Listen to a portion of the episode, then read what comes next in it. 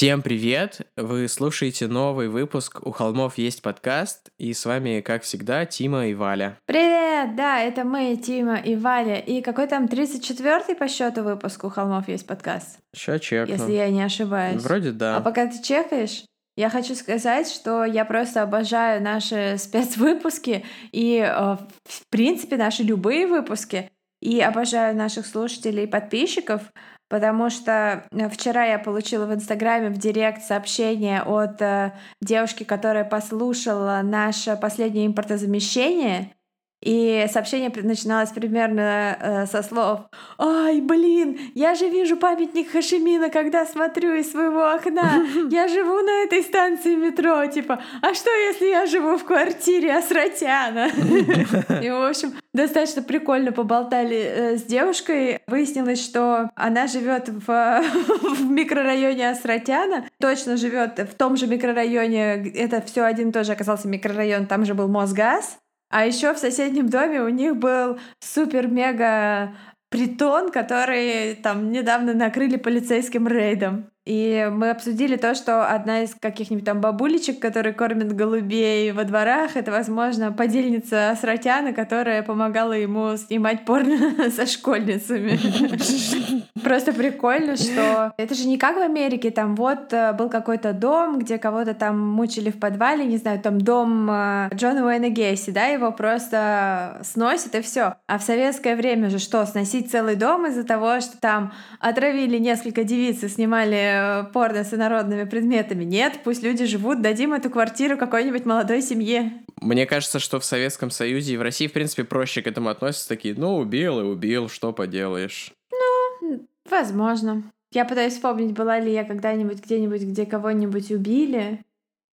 Слушай, ну, мне кажется, в Озерках ну, да, столько да, да. людей э, в 90-е Ну да, на нашей улице же, собственно, где мы росли, э, убили несколько очень известных бандитов из 90-х. Просто заказные убийства, там расстрелы и все такое. Прям вот из окошка э, твоей комнаты видно место, где это произошло.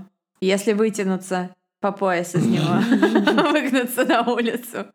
А так я еще вспоминала, какие у меня есть собственные криповые истории. И э, своих я не вспомнила, но вспомнила две истории от э, моего литературного агента, которые я в ближайшем спецвыпуске расскажу. Но согласие. Э, нет, я изменю все имена. Я изменю все имена. Возможно. Ну что, Тима, расскажи, какие у тебя новости? Как прошла неделя твоя? Какая там 2367-я карантинная неделя? Как прошла? Я на этой неделе съездил в офис и забрал свой свитер. И м- у меня есть лабиринт такой трехмерный, по которому я очень скучал. И я теперь снова практикуюсь его проходить. Ну да, ну да. И мне кажется, что с этим лабиринтом можно вообще просто лежать э, в кроватке и играть в него целый день. Это прозвучало как-то странно, но... А, моя неделя прошла, спасибо, что спросил, прошла ровно так же, как э, все недели моей жизни. Я вычесывала собак, потому что у них линька. О, я свою уже вычесал. Я занималась воркаутами по Ютубу, тихо матерясь, потея. Я читала книги, я пыталась прочитать какую-то очень модную книжку в жанре Янг Далт, которая абсолютно мне не зашла, хотя я себя ужасно-ужасно ею пичкала. И в итоге я бросила ее на 70%, что я не люблю делать, но просто не смогла себе отказать в этом. И начала читать э, новую книгу автора, которую я очень-очень люблю. Это Эмили Сент-Джон Мандел. Кто еще не читал книжку «Станция 11», очень рекомендую. Это не true crime, но это суперский роман про пандемию, про последствия, что, что стало с Землей после того, как 20 лет назад ужасный вирус стер ее население. Заставляет задуматься. Мы сегодня расскажем вам про известного расхитителя могил, убийцу и про образ... Да очень много кого, да. Большинства киноманьяков 20-го столетия, да и не только. Эда Гина.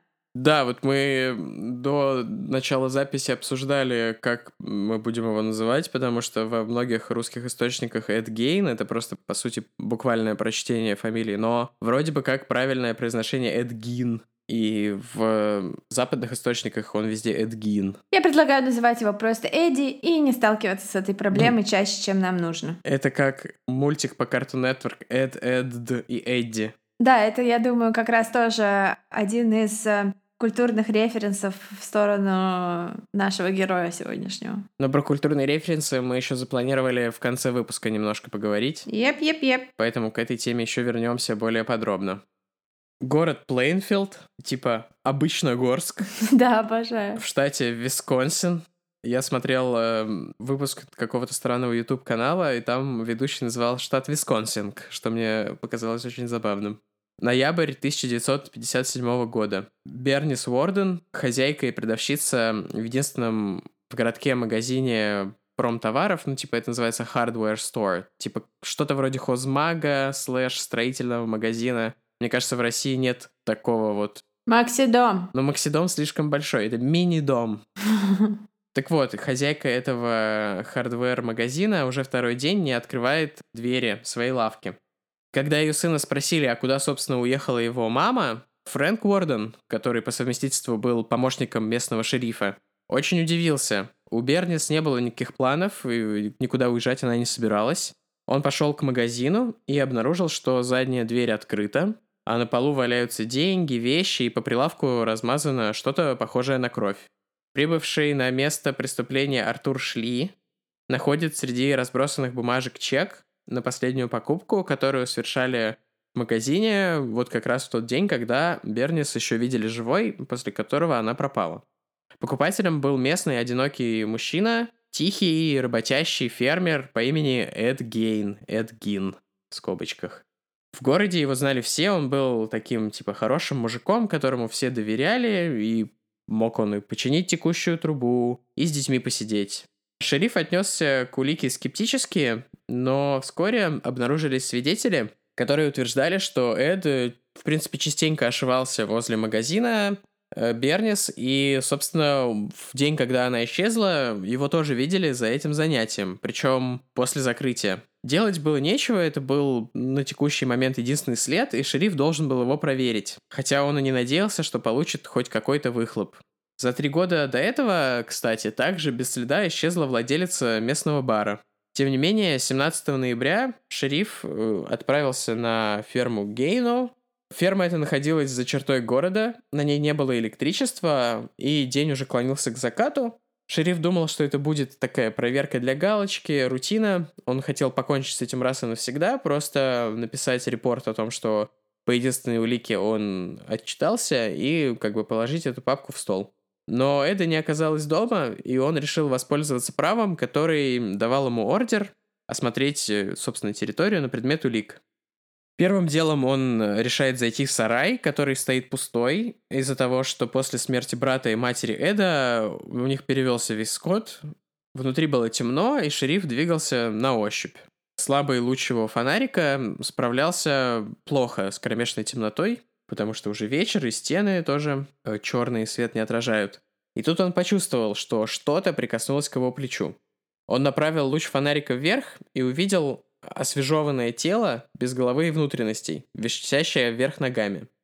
Так, как будто бы подвесили оленя, но на самом деле это был не олень, это был человек, женщина. Как потом выяснится, это была Бернис Уорден. Шериф тут же вызвал подкрепление, и прибывшие офицеры осмотрели все постройки на ферме, уделив особое внимание дому Эда, куда они сломали дверь, потому что, опять же, у них был ордер. Внутри дома все было в диком беспорядке, Кругом лежали какие-то стопки газет, гниющий мусор, стоял ужасный запах. Особенно неприятно было осматривать помещение в темноте, но что-то подсказывало шерифу, что тело Бернис — это не последняя и не единственная ужасающая находка, на которую они набредут на ферме Гейна. И, о боже, как же он оказался прав. Про находки в доме Эда Гейна ходят легенды, и в интернете полно фотографий, которые претендуют на подлинность, но, насколько мы выяснили, Подлинных фотографий его, в кавычках, поделок широкой публике так и не предоставили в доступ. Все они находятся под замком в полицейских архивах, но зато есть список, и вот некоторые позиции из этого списка. Там были найдены 4 носа, 9 масок из человеческой кожи. Чувак заранее готовился к пандемии. Ой. Набор мисок из распиленных черепов. Насколько я понимаю, там были срезаны... Зара Хоум уже звонит и просит патент. 10 женских голов с отпиленными макушками, несколько чехлов на кресло. Мне сразу вспоминается момент из Индианы Джонса с охлажденными обезьяньими мозгами. Э, мне кажется, за, к 34 выпуску наши Вкусовые рецепторы притупились. И ассоциации мозг предлагает скорее забавные, чем ужасные. И никогда не предлагает мозг ужасный. Так вот, несколько чехлов на кресло, сшитых из человеческой кожи. Насколько я понимаю, какая-то компания все-таки выпустила, ну, не из человеческой кожи, очевидно, но типа заделанную из искусственной кожи, типа Эдгейн коллаб Зара Хоум. Мгм. Мумифицированная голова хозяйки бара Мэри Хоган, той самой, в бумажном пакете. Отрубленная голова Бернис Уорден в холщовом мешке. Девять вагин в обувной коробке. Украшения в виде черепов на изголовье кровати. Человеческие органы в холодильнике. Вот, кстати, украшение в виде черепов в изголовье кровати — это прям, а, мне кажется, кайф. То есть это вот эти кровать с этими С такими... балдахинами.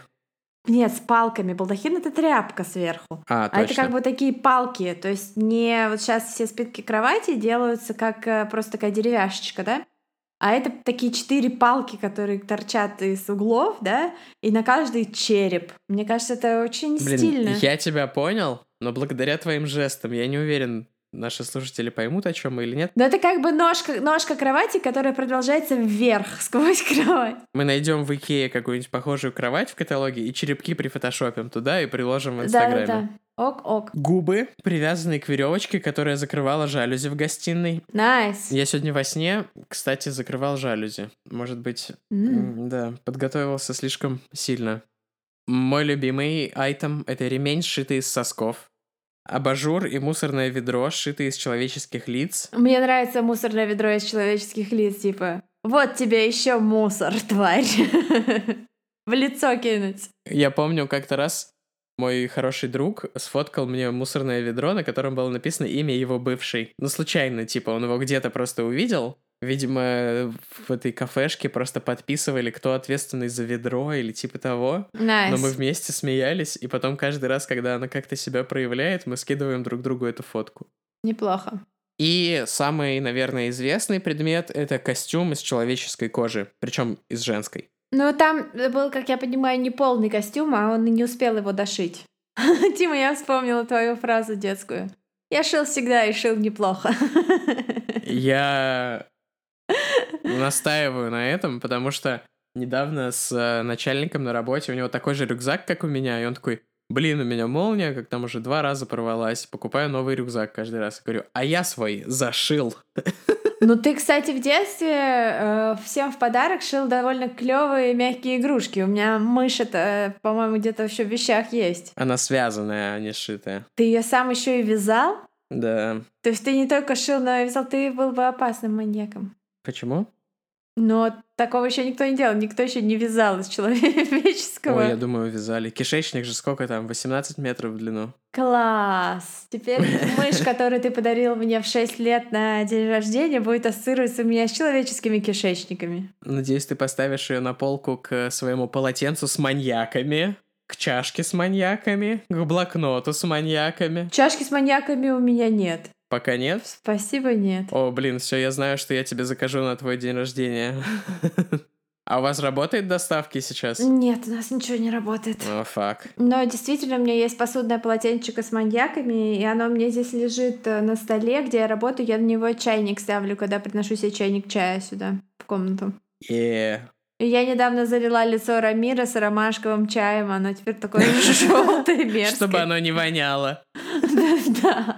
У полицейских, короче, не хватало вообще слов и какого-то эмоционального capacity, я не знаю, как это по-русски, чтобы описать весь ужас от того, сколько жертв было у Гейна и сколько женщин умерло от его рук. Да, но я думаю, у кого, кем бы ни был этот преступник, э, этот человек, который все эти замечательные хендмейд весь этот сделал, кем бы он ни оказался, все бы все равно охренели, как э, он был на такое способен. Но, конечно, в случае с Эдом это было особенно шокирующе, потому что весь город знал его как тихого, богобоязненного, законопослушного маменькиного сынка. И типа, ну как же так вышло, что он дошел до жизни такой? И сейчас я расскажу. Конечно, все уже догадались. Во фразе «маменькин сынок» был, собственно, массивный спойлер. Эдвард Теодор Гейн, Гайн. Гайн, Гайн. Гайн, Гайн, Гайн. Родился 27 августа 1906 года в городе Лакросс, штат Висконсин. Какое клевое название. Лакросс. Да, город баскетбол и волейбол были соседними. А, его отец был запойным алкоголиком, а мать ультранабожной христианкой. Цинь! Эд был младшим из двоих детей, его брат Генри был старше на 7 лет. Аугусту, мать Эда, сводила с ума пагубное влияние городской жизни на ее семью и особенно на мальчиков. Она хотела воспитать из них образцовых христиан. Поэтому через несколько лет после рождения Эдди мама приняла решение перевести всю семью в провинцию на ферму, которую она купила на скопленные тяжким трудом средства. Там они поселились э, в доме без электричества и воды, потому что только так надо жить. И она учила своих детей тому, сколько грехов в мире вокруг, заставляла заучивать наизусть Библию, естественно. И э, учила их тому, как э, греховные желания и особенно греховные женщины, потому что все женщины, кроме нее, были очень греховные, затащат мальчиков непременно в ад. Кроме того, она без стыда поливала грязью своего мужа, мужа, мужа. Я не знаю, что у меня был сейчас за момент, у меня заело немного пленку. Есть разница между тем, как ты поливаешь грязью мужа, и ты поливаешь грязью мужу. Например, твой муж любит кататься по грязи, и ты такая, пойду полью. Неплохо, неплохо. Но а, нет, она именно поливала грязью своего мужа, не буквально, это не то, что он любил грязевые ванны. О, она да, такая, да, вот еще, еще грязь. Короче, она обсирала своего мужа, публично называя его ничтожеством при своих детях и там алкоголик несчастный. Ну, короче, это обычная такая русская семья, ничего такого. Не знаю, какой-нибудь Николай Васильевич Гоголь так вырос. Я не знаю ничего про биографию Гоголя, простите. Просто его странная прическа всегда навевает у меня маньячные ассоциации. И, конечно, это не могло не повлиять на ее детей. К сожалению, к ее сожалению, но по счастью все-таки для мальчиков, по закону штата они обязаны были ходить в школу, потому что библейских уроков дома с мамочкой недостаточно. Эдди учился нормально, как потом покажет, кстати, тесты IQ, у него был средний IQ, то есть он не был каким-то там, как это коррект, корректно сказать? Супергением? Или наоборот? Нет, в смысле, что он не был каким-то умственно отсталым там человеком. Что у него а не было задержек в развитии. У него не было задержек в развитии, у него были задержки в эмоциональном развитии. Собственно, не задержки, а просто огромные пробелы. Потому что когда ты общаешься только с братом, папой алкашом и мамой христианкой, конечно, это не может не сказаться. А он учился нормально, и он очень хорошо читал. Он прям увлекся чтением, потому что для него это был такой способ побега из э, откуда откуда угодно, собственно. Таком от матери он зачитывался приключенческими романами и журналами, где писали все о мире вокруг. В принципе, нормальное такое увлечение, ничего, ничего такого пока что. То есть пока что я вижу только маму. Ну... Ферму без электричества и папу. Жестокая мать, отсутствующий отец. Классика. Ну да, ну да. Я думаю, что это, эти все стереотипы как раз вот по Гейну и были составлены. В школе его не любили за застенчивость и такую, не то чтобы женственность, но... Ну, то есть он не был таким парнем-парнем, который там, а, ну вот э, представьте себе, какие-то там годы, типа 30-е, да, там. То есть это засилие половых стереотипов, которые типа там мальчики должны себя вести определенным образом, девочки определенным образом. И если ты не вписываешься в свой гендерный э, вот этот портрет, который э, существует в э, создании людей, то ты странный. И вот это считали странным поэтому. Когда мои друзья говорят что-то гомофобское, и я прошу их использовать другой эпитет, они используют слово «манерный». Ну, он не был манерным, я думаю, но, например, э, он был не агрессивным, и типа, если в него там кидали камнем, он плакал, а не кидал камень в ответ, что за что его считали типа женственным. И сколько он не пытался завести друзей, это у него выходило не очень. А, да и мать пресекала на корню любые его попытки как-то сблизиться с другими людьми, как бы вне семьи. Как потом Эд скажет на суде, но ведь лучшая подруга мальчика — это его мама. Ой. Ой. Кстати, я помню какое-то очень старое в 90-е еще интервью Рики Мартина, где он так говорил. Я всегда путаю Рики Мартина и Робби Уильямса. И Робби Уильямс вроде бы клевый, а Рики Мартин не очень. Рики Мартин очень клевый, он снимается в, а, сезоне всё. американского этого американского преступления, где про убийство Версачи он играет мужа я Версачи. понял, я путаю трех людей на самом деле. Я путаю Рики Мартина, Робби Уильямса и Энрике Иглесиаса. Они все немножко Рики и Робби. Ой, Энрике Иглесиас вообще, вообще отстой. Это вообще э, отказать. Э, давай, Валя, давай, Валя. Э, как это, как то Kiss, Мэри, Kill. Mm, ну, Энрике Иглесиас — это kill, потому что он вообще отстой. А вот э, я бы вышла замуж за классного Герри Мартина и делала все, все, что хочу. А горячий замут у меня был, конечно, с Робби Уильямсом. Yeah. Который в одном из клипов, кстати, снимает с себя кожу. Да. И снова вот такой вот он. Поэтому да. это все был, это не был, это не, это, вот, это был сегвей обратно к теме. Именно так.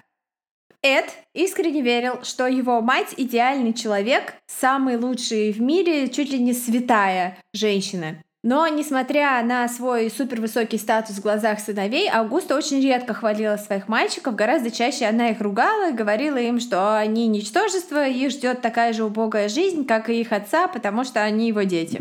Поэтому мальчики росли в компании друг друга, в полной изоляции от внешнего мира, мирва, в полной изоляции. Мирва. Мир вам. От внешнего. Марва, Валя хотела сказать. Нет, я хотела сказать мир вам, потому что я задумала открыть свою секту. Мир вам всем, дорогие слушатели. Они росли в полной изоляции Я предлагаю начинать так выпуски. Мир вам всем, дорогие слушатели. Ну вот, э, у меня теперь будет свое фирменное приветствие. Короче, это ферма, город и так там одно название, город, э, если у них всего один хозяйственный магазин. Там слышал, что в на момент преступлений там жило 600 или 700 человек в этом городе. Прекрасно. Значит, это примерно как население одного многоквартирного дома, да? Даже не, даже меньше. Ну, одной такой, одной хрущевки населения. Одной хрущевки, типа, да. То есть, даже живя в этом городе, ты и так, блин, в изоляции от мира. А тут ты живешь не в городе, а на ферме где толкан на улице, и нет света, и мама, которая без конца проповедует, и папа, который такой глы-глы-глы-глы-глы. Вот. То есть просто призываю вас представить себе детство этого чувака. И в отличие от э, Эда, брат его был сильным, трудолюбивым и волевым человеком, и э, мог возразить что-то матери, мог сказать ей, что она не права, когда она критикует отца. И поэтому в какой-то степени он для Эда был ролевой моделью тоже, не только мама была его ролевой моделью. Но э, это критиковал брата всегда за то, что тот э, против матери что-то мог сказать. Когда умер их отец, мальчики э, оба бросили школу, и э, Эду был 14, э, когда он бросил школу, и стали вдвоем тянуть на себе содержание фермы, заниматься паденной работой в городе, и, в общем-то, снискали себе репутацию отличных работяг, честных чуваков, которые, которых всегда можно положиться, они никогда не обманут, не украдут, там хорошие ребята. Кроме физического труда, Эдди еще открыл в себе то, что он отличная нянька соседских детей, потому что ему было легко и клево общаться с детьми. Он просто расцветал в их компании, потому что они не считали там его каким-то особенным из его образа жизни. Детям это все было невдомек, и ему было реально хорошо общаться с детьми. Здесь вот без всяких как бы каких-то подтекстов. То есть это не если про Майкла Джексона сказали, вот он стал отличной нянькой для кучи детей. А здесь э, как бы нет. Это другая история. У меня есть э, небольшой сайт-бар на эту тему. Недавно смотрел фильм «Маленькие женщины», и думал, что один из персонажей окажется педофилом, но это и, и расстроился, когда он не оказался. Я такой, ну я же видел, он же... Это профдеформация. Да, это профдеформация. Генри, брат Эда, переживал за то, как мать воспитывает Эда, потому что за себя-то он не боялся, он уже он был старше, он уже был достаточно взрослым человеком. А вот Эд явно был привязан к матери больше, чем надо, и а, поэтому Генри и мама иногда ссорились. Эда, конечно, приводила в ужас конфликты в доме между его родственниками, потому что все-таки в глубине души он считал, что нет никого святее, светлее и лучше, чем мамочка. Но 16 мая 1944 года на ферме вспыхнул пожар. Горела трава, кусты, огонь все ближе подбирался к дому. Генри и Эд кинулись тушить его, разделились, и, согласно полицейскому отчету, каждый отправился в свою сторону. Начало смеркаться. Эдди потерял брата в темноте. Когда пожар был потушен, Эд поехал в полицию. Его брат так и не вернулся домой к утру. Прибывшая поисковая группа во главе с Эдом быстро набрела на тело Генри. Обстоятельства его смерти были странными. Земля под ним не была обгоревшей, а на лице у него было несколько синяков. Но по этому поводу было решено ничего не предпринимать, потому что никто не мог даже на секунду заподозрить убитого горем Эда, который всегда был застенчивым и никогда не говорил ничего против, тем более обвинить в смерти брата. Причину смерти объявили официально как удушение угарным газом, я думаю, это мамка. Это и Аугуста остались на ферме вдвоем. Они были единственными людьми э, на свете друг для друга, и для Эда это, конечно, был предел мечтаний. Представляете? Мамочка только моя. Жить с лучшим другом. Но этому, к сожалению, или не знаю, не суждено было продлиться долго. Вскоре у Аугусты случился первый инсульт, и она оказалась прикована к постели. Потом еще один, и она умерла полтора года спустя, 29 декабря 1945 года. В книге Гарольда Шехтера под названием «Извращенец», которая как раз написана про Гейна, он пишет «Он потерял единственного друга и свою настоящую любовь. Он остался совершенно один во всем мире». После смерти матери Эд решает остаться на ферме. Он заколотил, типа, двери и проходы в комнаты, где она жила. И как потом сообщит полиция, там все осталось в идеальном порядке. Вот он, типа, не трогал годами эти комнаты. И есть фотки, приложим к посту, есть фотки спальни его мамы. Это очень крипово. Он переселяется на первый этаж и пользуется только кухней и крошечной гостиной. Он живет за счет случайных заработков в городе, как вот они с братом раньше всегда зарабатывали, и охотится в ближайшем лесу. Как мы уже говорили, в школе любимым предметом Эти было чтение. Оно искрашивало поначалу после смерти мамы его одинокие вечера на ферме с керосиновой лампой. Он читал те самые детективные журналы, которые читали все серийные убийцы, и я нашла фотку, где ну, обыск дома Эда, когда уже оттуда вынесли всю вот эту мекотку, и там просто такой развал вещей, и там сверху лежит этот uh, True Detective магазин. Вынесли что, прости? Микотку. Ну, все, самое интересное. А так говорит э, муж э, моей близкой подруги, он из Беларуси. Мне очень нравится это слово микотка. Я практикую, ну, я его использую. Мне кажется, оно супер клевое. Это именно это и есть. Ну, то есть самое интересненькое такое, не факт, что при, приятненькое, но интересненькое. Микоточка. Вот. Восемь вагин в одной коробке. Я думаю, что они были не совсем микоткой, я думаю, что они были довольно сухие и твердые. Представляешь, Эд Гейн сидел за своей швейной машинкой или чем он пользовался, и заходил Тимган и такой, давайте, дизайнеры, работайте. Да, как, какая там у него была Let's make it work. Пишите в комменты, если поняли Да-да-да. ссылку. Пишите комменты, если вы смотрели реалити ТВ на Муз ТВ в детстве. И да, кроме этих самых детективных журналов, он читал справочники по анатомии. А как ты? Ультраправые нацистские журналы «Не как я», истории об охотниках за головами и похитителях тел. Это те, которые Body Snatchers? Ну да, это же перевод похититель тел Body Snatcher. Ну, в смысле, это же я имею в виду как культурное явление. Типа, ну вот да, как... ну да, ну да. Про чуваков, которые в 19 веке было запрещено использовать тело человека для обучения врачей в медицинских университетах. Угу. И поэтому появилась такая профессия body snatcher, и это люди, которые воровали свежачков с кладбищ и продавали их в университеты для того, чтобы там в анатомических театрах э, их... Э, Быстрая идея. Может быть, сделаем когда-нибудь... Э, Стартап? Выпуск э, про викторианскую жесть, а то мы обещали рассказать про фоточки с трупами в какой-то момент, и вот сейчас тоже, и примерно из того же периода, тоже криповая тема. Ну, обсудим.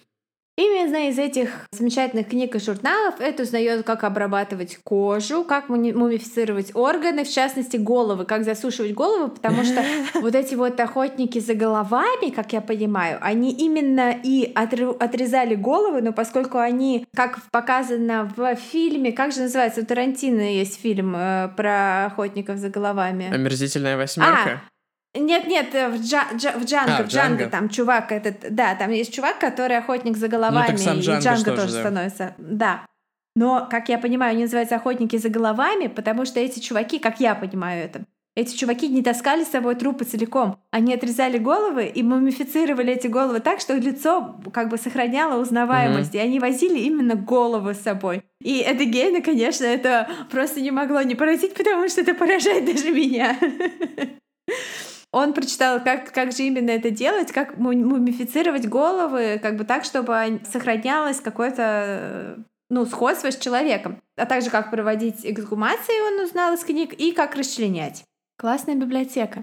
Итак, вы решили стать серийным убийцей, расхитителем Да, мы можем составить для вас список литературы. Это этот аудиокнига Self-Help. Итак, первый урок. Расчленение. Многие из этих прикольных историй, которые он черпал из этих журналов и книжек, он потом рассказывал детишками, которых бэбиситил. А Там были Тедди, Джеффри. Да-да-да. Кстати, у него же middle name Теодор. На... Живет он в том же штате, где и Дамер свои преступления совершал. Милуоки, это же Прекрасно, все связано. Вроде. Это все связано. Как это... Недавно пересматривала первый сезон настоящего детектива, просто там тоже все связано. Ой, а я вчера ездил на остров Котлин гулять. Э, безопасно гулять э, на большом расстоянии от других людей, если что. И там было дерево в воде наполовину, прям вообще true детектив. Но я не сфоткал, сорян. И кроме всех этих книг, он э, читал местные газеты, и любимой рубрикой его были некрологи. Ты сказала некрологи голосом загадки э, Некрологи. Э, некрологи. Так он и узнавал о том, когда и где в округе умирали женщины. И уже через там несколько часов после заката оказывался на кладбище с лопатой. Потом он будет уверять полицию, что никогда не занимался некрофилией, потому что это было слишком странно и потому что они слишком плохо пахли. Это цитата из допроса. Тем не менее, он находил удовольствие в том, чтобы снимать с трупов раскопанных им женщин кожу и прикладывать ее к себе. Ему было страшно любопытно ощутить, каково это иметь вагину и иметь грудь, Оф. и он признавался, что ему частенько снилось, что он женщина. Но здесь чистый Баффало Билл из э, «Молчания гнят». Ну, блин, э, я подозреваю, что в православной... Ой, я так подозреваю, что в христианской семье-то особо вопросы сексуальности не обсуждались, а уж тем более транссексуальности. Угу. Ну, то есть... Э, в русском видосе на Ютубе, который я посмотрел, это сказано как еще одно из извращений, а на самом деле, типа, представлять себя другого пола в этом, ну, нет ничего такого. То, как он это делал, ужасно. Но в целом это... Ну, то есть нет никаких данных о том, что вот он был там, типа, как Банди, там, некрофилом, что ему там вот эта вся тема нравилась. Да, вся, вся тема нравилась. Рубишь фишку.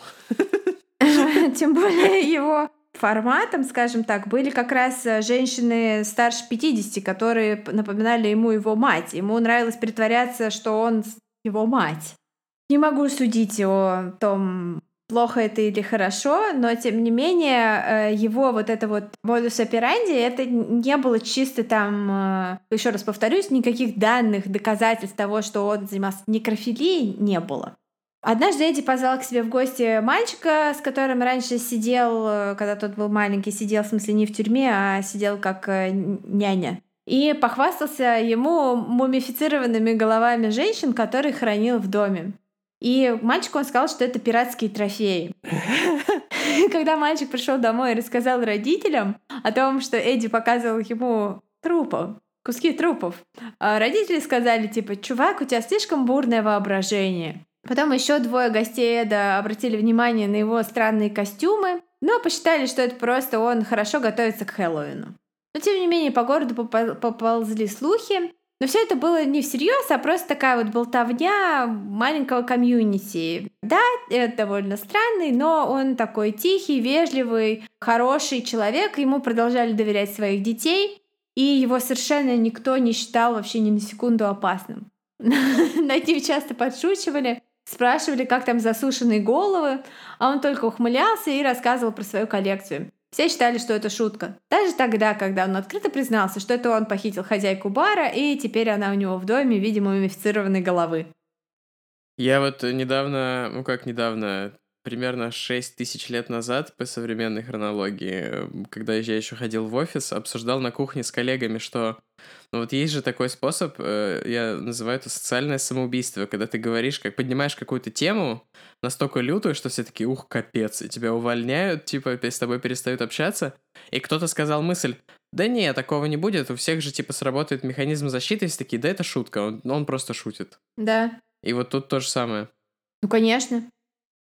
Несмотря на то, что у Эда официально только две жертвы, хозяйка бара и хозяйка магазина промтоваров, и обе они, как Валя уже говорила, это дамы хорошо за 50, э, ему атрибуцируют еще несколько убийств, если быть точным. Но это не точно. Четыре. Но это не точно, доказательств типа нету.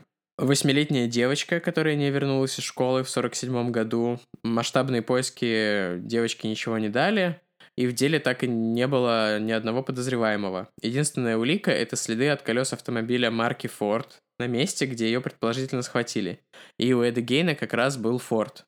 У Гейна еще было две ноги. как, Ну да, да. Валя права, что тогда типа пикап от Форда был у каждого второго, у кого была машина. В шесть лет спустя на родине Гейна в Лакросе 15-летняя девочка пропала во время того, как нянчила соседского малыша. Ее пропажу обнаружил отец. Он пытался дозвониться до дома, где была его дочь, но никто не брал трубку. И он тут же поехал туда, на место, позвонил в дверь, и ему никто не открыл. Он заглянул в окно, на полу в комнате лежал ботинок и очки его дочери. Все двери и окна были заперты изнутри, кроме заднего подвального окошка. Рядом с ним полиция обнаружила следы крови. Также по газону до самой дороги тянулся кровавый след. На соседском заборе был кровавый отпечаток ладони, а в подвале у соседей нашли второй ботинок и пятна крови. И это Эд Гейн все сделал. Начались крупномасштабные поиски, единственным результатом которых стала кровавая одежда девочки, разбросанная вдоль уводящего из города шоссе.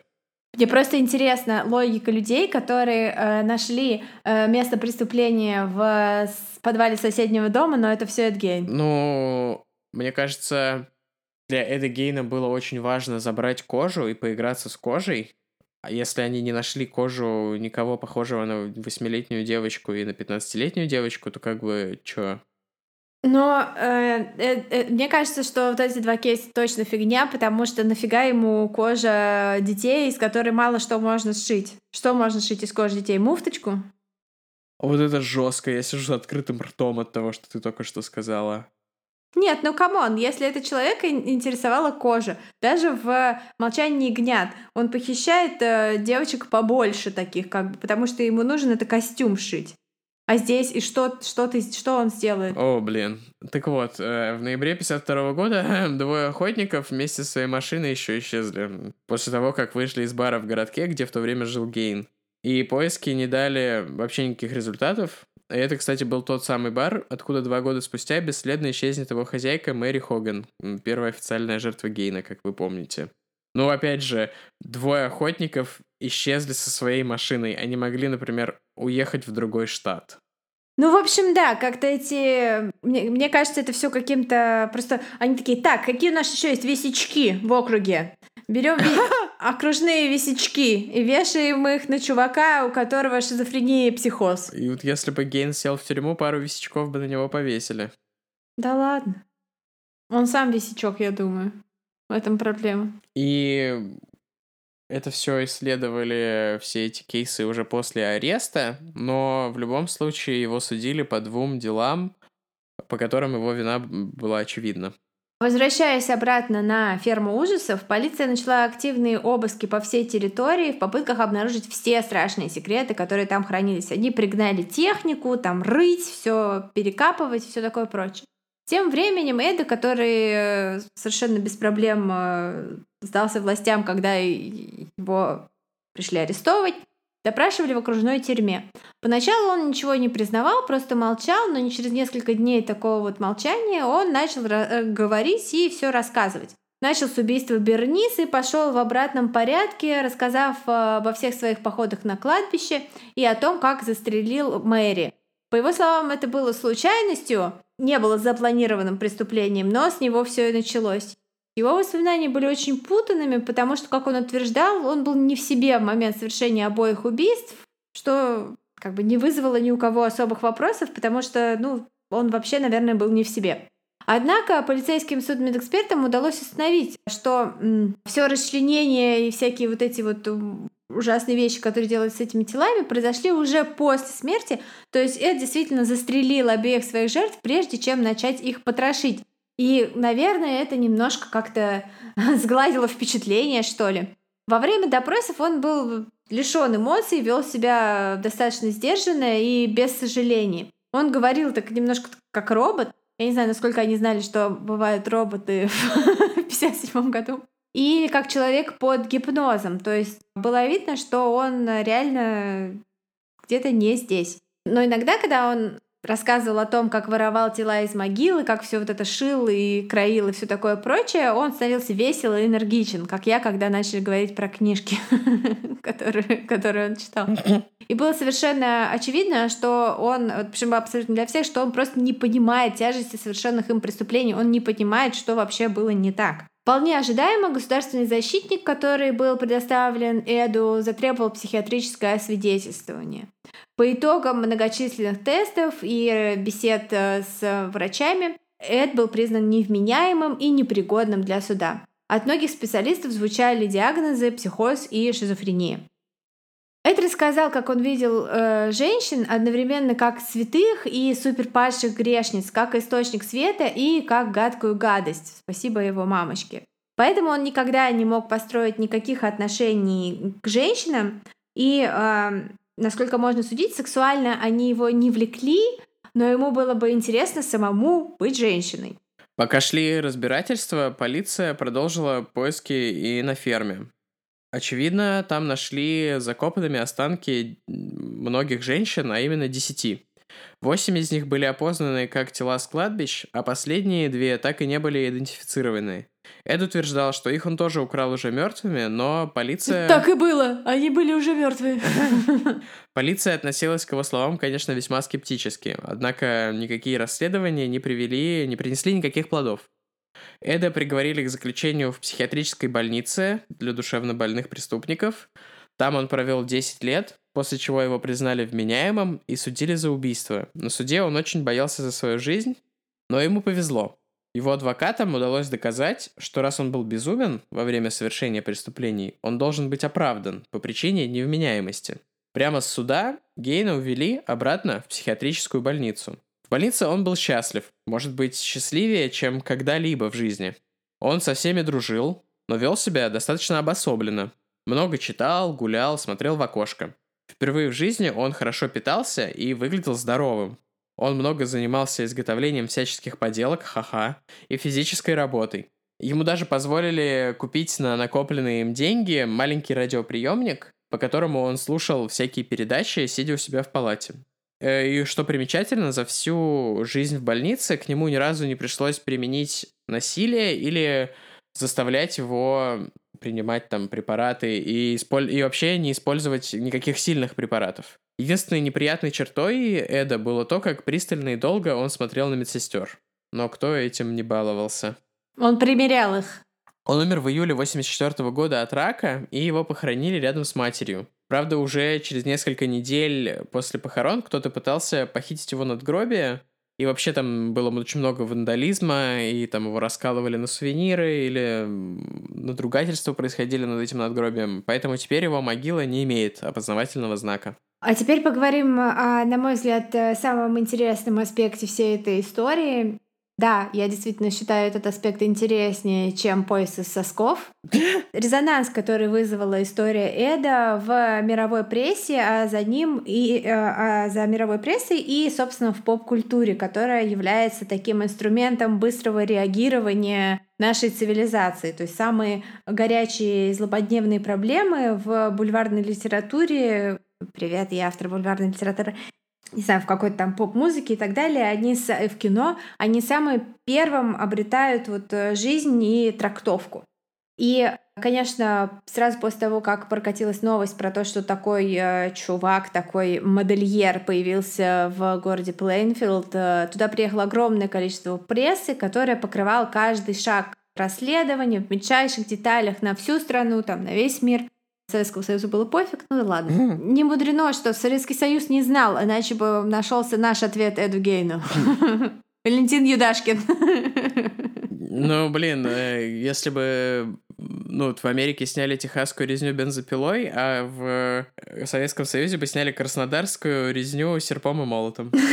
Прекрасно, да. И совсем не мудрено, что вскоре о истории Гейна услышал писатель Роберт Блок, который очень вдохновился ею и создал на основе Эда и его личности своего Нормана Бейтса, Норман Бейтс One Love, который впоследствии стал главным героем хичкоковского «Психа». Ну и «Психа» — это, собственно, жанрообразующее такое кино в, в, этом, в сериал-киллер-триллере.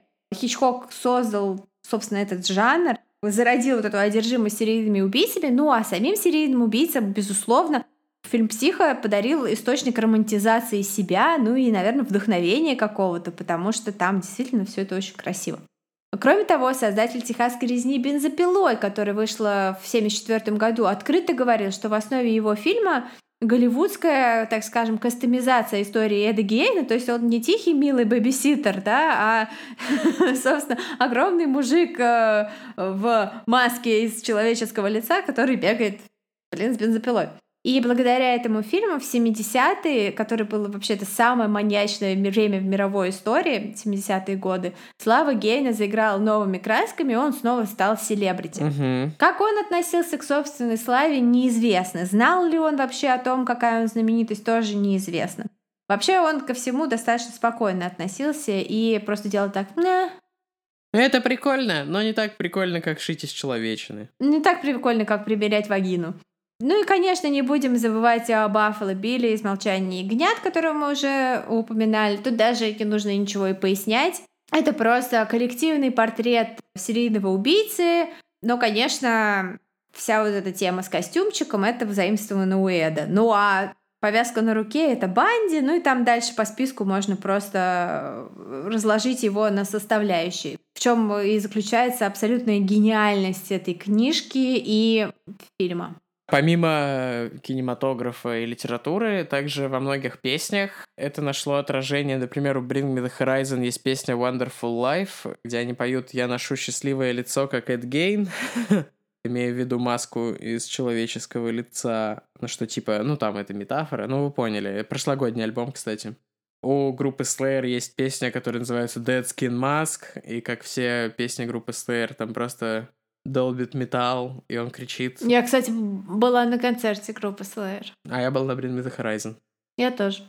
Ха-ха. Как вы знаете, Мерлин Мэнсон — это как бы не только человек, но и группа. И у них вообще, мы, кажется, уже этого касались, имена у всех в группе строятся по следующей схеме, псевдонимы точнее. Первое имя от красотки и фамилия от маньяка. И один из э, чуваков, басист, если быть точным, в группе Мерлин Мэнсон его зовут Гиджет Гейн. Гиджет — это какая-то девушка, это персонаж из фильма про серферов какого-то там 50-го.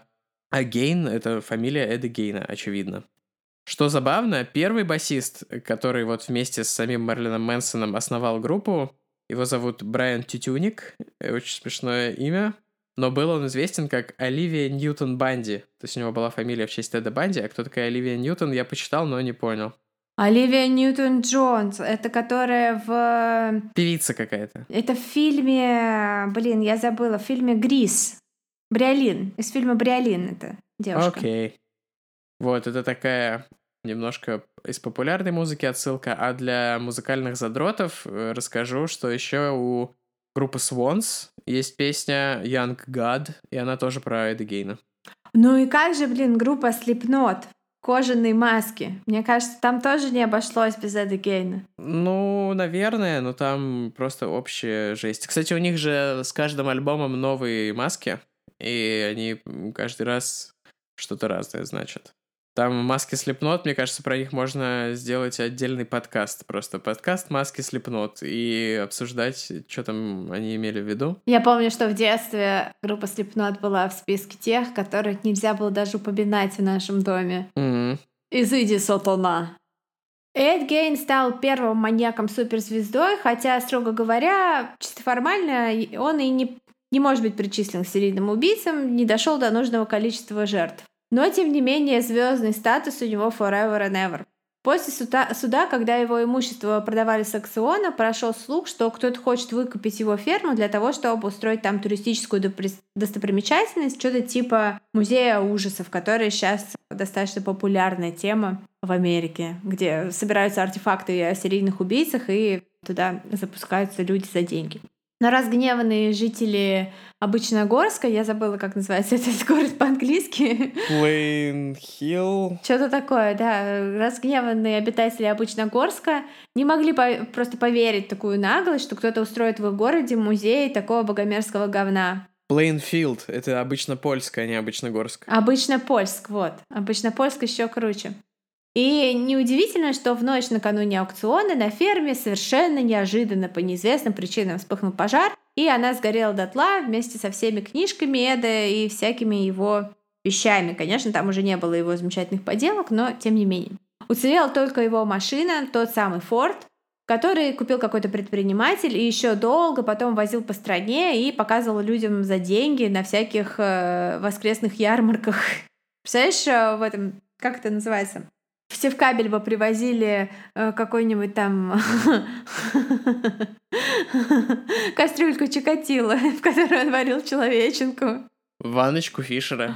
Ванночку Фишера, да. Блин, мне кажется, знаешь, что было бы клево? Вот сейчас же ну, сейчас карантин, и тем более всякие рэперы дают концерты в Fortnite, а было бы клево сделать бы онлайн-музей ужасов, типа VR, куда ты заходишь и ходишь, рассматриваешь всякие ванночки Фишера, маску Эда Гейна и всякое такое. Я бы сделала VR-музей Crime Scenes э, разных маньяков. О, ну это сложнее, но прикольнее. Просто такие комнаты, такой коридор, и там комнаты, и ты заходишь, в одной комнате, угу. например, лес. Можно сделать тематическую игру, типа, про каждого маньяка. Типа, ты переживаешь основные сцены из жизни Теда Банди. Там, типа, как его мамку чпокают, или что там было с его мамкой, не помню. Неизвестно, что было с его мамкой, в этом вся проблема. Но, кстати, кстати, в, в книжке как же она, господи, называется, мой, мой призрачный принц, whatever, который написал это Элизабет Кендалл, бывшая Банди, она там говорит, что когда они летели в самолете вместе с мамой Теда с его суда первого, мама Теда ей рассказала все, кто был на самом деле его отец. Энакин Скайуокер. Но типа она не может рассказать это. Это был не, не его дедушка, не Адольф Гитлер там, и не одна из популярных теорий, кто это был на самом деле. Это был какой-то просто чувак. Это просто к слову пришлось. Просто к слову пришлось. Ну что, как тебе, Тима, история Эда Гейна? По мне, так его даже жалко. Mm, ну, вот эти два убийства. Ну, типа то, что он расхищал могилы и не видел в этом ничего такого, это очень странно, но не делает его прям супер монстром. Это делает его скорее странным крипом. Ну да, странный крип это точно он. Ну вот прям монстр и все такое. Ну, мне кажется, срабатывает закон маркетинга. Он не был самым жестким, но он первым вышел на рынок и поэтому занял позиции. Ну да, ну и плюс его поделки, вот его как бы Etsy Store его, он, конечно, впечатляет. Etsy Store, да, это смешно. Смешно. Кто, кто был на Etsy Store, поняли тебя. Вот как-то так. Я знаю, многие из вас хотели эту историю, многие ее ждали. Она вот такая получилась э, достаточно лайтовенькая по сравнению, например, с Ричардом Чейзом. Ой, Ричард Чейз, да. Это звук смуфи. Большое спасибо за прослушивание и за ваши комментарии. Да, комментарии, лайки. У нас очень давно не было ревью, новых ревью на Apple подкастах, кстати. Ой, да, да, да. Что-то очень давно. Поэтому, если вы слушаете Да, нас там, пишите- пишите отзывы. Это очень помогает подкасту, к нам приходит больше, в наше уютное комьюнити приходит больше Да-да-да. людей, и нам становится еще приятнее и клевее всем вместе обсуждать эти темы. Да, все именно так. Чем больше вы комментируете, ставите оценок, скачиваете и все такое прочее, тем э, выше мы поднимаемся во всяких там чартах и все такое. Тем выше мы поднимаем жопу с дивана, чтобы пойти записать новый И выпуск. это тоже, и это, и это, ребята, тоже. Поэтому давайте, мы работаем для вас, а вы нас порадуйте своими оценочками и фидбэком. Е. Всем спасибо. Спасибо и пока. Пока.